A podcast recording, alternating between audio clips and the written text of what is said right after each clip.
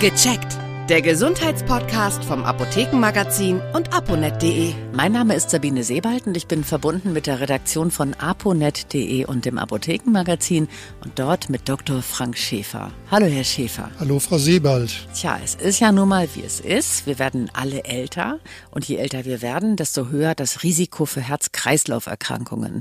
Irgendwie haben wir das ja alle schon mal irgendwo gehört. Trotzdem haben viele ihre persönlichen Risikofaktoren nicht immer im Blick. Was kann denn alles so ein Herz krank machen, Herr Schäfer? Also erstmal muss man mal ganz generell sagen, an sich ist das Herz schwer kaputt zu kriegen. Äh, das Herz ist sozusagen so eine Art Marathonmuskel, der ja wirklich im Idealfall über acht, neun Jahrzehnte unentwegt jede Minute vielleicht 60, 70 Mal schlägt. Wenn man sich anstrengt oder aufregt, sogar deutlich schneller. Und das ist schon eine beachtliche Leistung. Aber auch äh, so ein Herzmuskel, so ein stabiler Herzmuskel ist nicht unkaputtbar, wenn man das mal so sagen darf. Es gibt eine ganze Reihe von Risikofaktoren, die ihm schaden können. Einige davon sind leider vergleichsweise unauffällig, wirken aber trotzdem umso verheerender. Also zum Beispiel ist das sehr schlecht eingestellter Bluthochdruck. Es ist so, dass auch ein schlecht eingestellter Diabetes, ein schlecht eingestellter Cholesterinwert oder ungünstiger Cholesterinwert dem Herzmuskel schaden kann. Das äh, sind alles Faktoren. Bewegungsarmut ist ein Faktor, Stress ist ein Faktor. All diese Dinge können das Herz beeinträchtigen. Es gibt natürlich auch noch eine Reihe von Faktoren, die sich dann tatsächlich aber auch sozusagen der Beeinflussung entziehen. Mit denen sind wir sozusagen auf die Welt gekommen. Das sind genetische Risiken, die bestehen. Also wenn zum Beispiel direkte Blutsverwandte schon mal einen Herzinfarkt hatten oder früh herzkrank wurden, dann ist die Wahrscheinlichkeit schon auch erhöht, dass das möglicherweise dann auch äh, bei einem selbst auftritt. Das Alter ist schlicht ein Risikofaktor für sich genommen und ja, auch das Geschlecht spielt eine Rolle. Zum Beispiel ist es halt klar, Männer treffen Herzkrankheiten, Herzgefäßerkrankungen deutlich früher als Frauen, wiewohl auch Frauen davor nicht verschont bleiben, nur eben zeitversetzt später nach der Menopause. Das alles sind Risikofaktoren, die schon eine Rolle spielen. Einige kann man beeinflussen, andere nicht. Und die können das Herz krank machen. Eine Sache sollte man dazu sagen.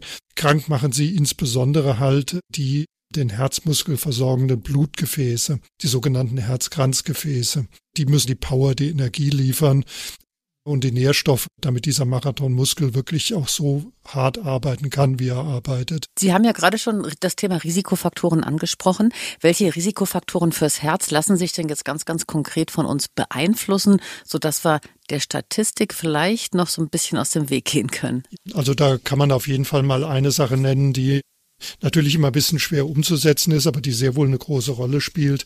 Das ist Bewegung. Also man sollte sich wirklich ausreichend bewegen, idealerweise jeden Tag.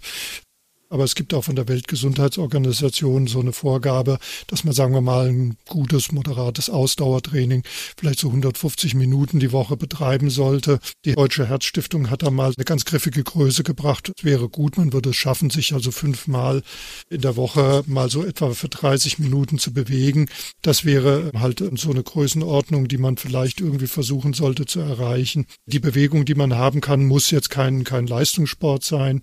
Das kann flottes Gehen, Laufen, Radfahren, Tanzen, Nordic Walking sein, Schwimmen. Und insbesondere sollte man dann, wenn man vielleicht schon herzkrank ist oder deutliche Risikofaktoren hat, auch auf jeden Fall vorher mal mit seinem Arzt reden, beziehungsweise sogar mit seinem Kardiologen, welche Sportart denn geeignet ist und äh, welche Belastung man sich zumuten kann. Was auch gut beeinflussbar ist, leider aber oft auch vernachlässigt wird, ist zum Beispiel eine gute Einstellung des Cholesterinspiegels wenn man ungünstige Cholesterinwerte hat. Das spielt schon eine große Rolle, insbesondere das sogenannte schlechte LDL-Cholesterin. Das ist eine Transportform von Cholesterin, die bewirkt, dass sich Cholesterinablagerungen in Blutgefäßwänden bilden, Blutgefäße einengen können, es bilden sich so, so sogenannte Plaques, die diese Blutgefäße verengen. Die können aufreißen, können also dann Trompen, Blutgerinnsel vor Ort verursachen. Und wenn das in einem Herzblutgefäß oder in einem Herzkranzgefäß geschieht, werden Teile des Herzmuskels eben nicht mehr richtig versorgt. Es gibt äh, dann natürlich den Bluthochdruck, der ist auch ein deutlicher Risikofaktor fürs Herz. Der kann das Herz belasten und auch verändern. Welche Werte man da jeweils erreichen sollte, bespricht man am besten mit seinem Arzt. Also bei Bluthochdruck zum Beispiel gibt es so eine griffige Größe. Also mindestens mal sollte der Blutdruck unter einen Wert von 140 zu 90 Millimeter Quecksilbersäule sinken. Aber im Einzelnen sollte man es auf jeden Fall mit dem Arzt besprechen. Hängt ein ganz klein bisschen auch vom Alter ab, aber wie gesagt, das ist Sache des Arztes. Was auch durchaus beeinflussbar ist, das ist zum Beispiel der Stresslevel. Zwar kann man Stress im Leben nicht immer ganz vermeiden, das gehört nun mal zum Leben dazu, dass man auch mal Stress haben kann. Es geht einfach um die Frage, wie geht man mit Stress um, wie reagiert man darauf, kann man seine körperliche Reaktion auf Stressoren auch ein bisschen beeinflussen. Das ist durchaus machbar, das ist lernbar. Da gibt es Möglichkeiten, Entspannungstechniken zu lernen und auch, sagen wir mal, so einen allgemeinen Umgang mit stressigen Situationen zu optimieren, dass man sich da nicht immer zu sehr aufregen, zu sehr hochbringen lässt. Auch das ist lernbar, entlastet auch das Herz. Das sind zum Beispiel so Risikofaktoren, auf die man durchaus Einfluss haben kann, ganz im Gegensatz natürlich zu den unbeeinflussbaren Risikofaktoren, wie ich sie eben schon genannt hatte. Wie sieht's denn mit Gewicht und Ernährung aus? Ist das auch eine Stellschraube bei der, bei der Verhinderung von Herz-Kreislauf-Erkrankungen? Da sprechen Sie einen sehr gewichtigen, buchstäblich gewichtigen Faktor an. Also wenn ich es mal so sagen darf, ähm, ja, Übergewicht spielt eine Rolle und auch eine, die Ernährung. Es ist erwiesenermaßen so, dass eine gesunde Mittelmeerdiät durchaus äh, sehr positiv auch auf Herz und Kreislauf wirkt, insbesondere wenn man sie halt auch wirklich ähm, auf Dauer durchhält. Also Mittelmeerdiät heißt halt einfach äh, so ein bisschen leben wie am Mittelmeer. Das heißt also, dass man relativ viel Gemüse, Salat, Obst, Hülsenfrüchte, frische Kräuter hat, dass man eher pflanzliche Öle benutzt, also Oliven- und Rapsöl, statt tierischer Fette, Butter, Sahne. Zum Beispiel soll, sind dann eher ungünstiger, dass man eher wenig Fleisch, eher mehr Geflügel, äh, eher Fisch isst. Das alles sind so Faktoren, die für die Mittelmeerdiät eine Rolle spielen. Da kann man sich aber auch mal eine entsprechend professionelle Ernährungsberatung gönnen, vielleicht, wenn man da auch unsicher ist, wenn man sich da auch mal im Detail genauer informieren möchte. Bei zertifizierten Ernährungsberaterinnen und Ernährungsberatern. Es kann ja auch richtig Spaß machen, an seiner Ernährung ein bisschen ähm, zu experimentieren und einfach mal Dinge auszuprobieren und auch mal wieder einfach frisch zu kochen. Es ist Essen wie im Urlaub, es ist Essen wie genau. im Mittelmeer. Jetzt gibt es ja für alle möglichen Körperteile und Organsysteme Vorsorgeuntersuchungen. Welche gibt es jetzt konkret beim Arzt für Herz und Kreislauf? Ja, grundsätzlich natürlich ist es so, wenn man irgendwelche Probleme hat, zum Beispiel wenn man merkt, dass man sehr schnell harte Not bekommt, auch bei vergleichsweise moderaten Anstrengungen.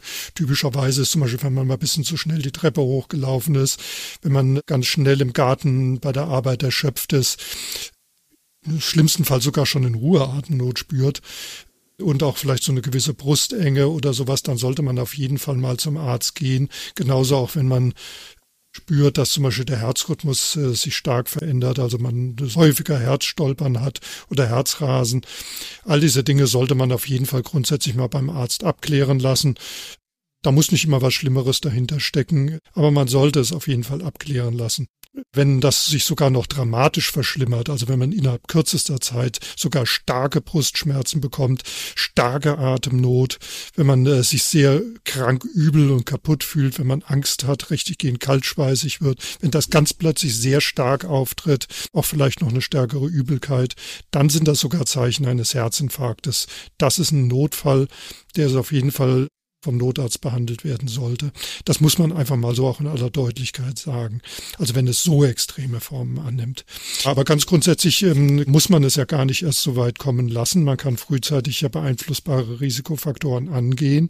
Und da ist eine gute Gelegenheit, die zu erkennen, die sogenannte Gesundheitsuntersuchung. Früher war das mal so der Check-up 35.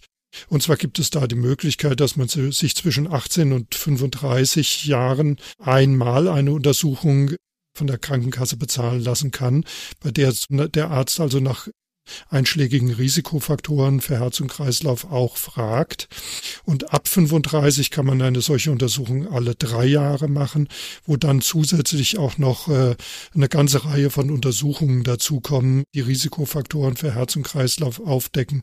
Und deswegen ist es gut, auch diese Vorsorgeuntersuchungen zu machen und rechtzeitig auf diese Risikofaktoren aufmerksam zu werden, damit sie dem Herz eben gar nicht erst wirklich so starken Schaden zufügen können. Aber warum fällt es mitunter so schwer, Vorsorgemaßnahmen überhaupt erst anzugehen, durchzuhalten und wie, und das ist glaube ich das Wichtigste, motiviere ich mich dazu?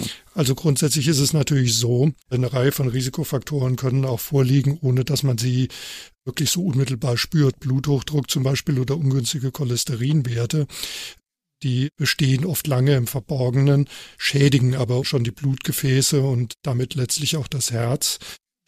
Und die kann man tatsächlich häufig erstmal nur im Rahmen einer ärztlichen Untersuchung aufdecken. Das ist so einer der Gründe, erstens, warum sie nicht auffallen und zweitens, warum man sich auch nur schwer motivieren kann, etwas, das man eigentlich ja gar nicht so richtig spürt, zu behandeln ja, motivieren, indem man sich einfach vor Augen führt, ich möchte gerne gesund alt werden, ich möchte, dass mein Herz leistungsfähig bleibt, Herz und Kreislauf, ich möchte fit alt werden. Was gerade auch für Bewegungsprogramme auch sehr gut ist, ist, dass man sich mal einen Sport oder eine Bewegungsart sucht, die man wirklich gerne macht, die einem Spaß macht, und im Idealfall kann man sich zum Beispiel auch Leute suchen, mit denen man das zusammen macht. Denn in der Gruppe kann man sich oft leichter motivieren. Der, wenn man in der Gruppe Sport treibt, dann ist man auch mal weniger geneigt zu sagen, ach nee, heute vielleicht nicht. Denn dann würde man ja auch andere versetzen, die vielleicht schon auf einen warten für einen Radausflug, für für, für Joggen im Wald oder was auch immer man gerne tut. Das sind zum Beispiel Möglichkeiten, sich zu motivieren. Und äh, was auch noch wichtig ist, oft hilft auch schon Alltagsbewegung.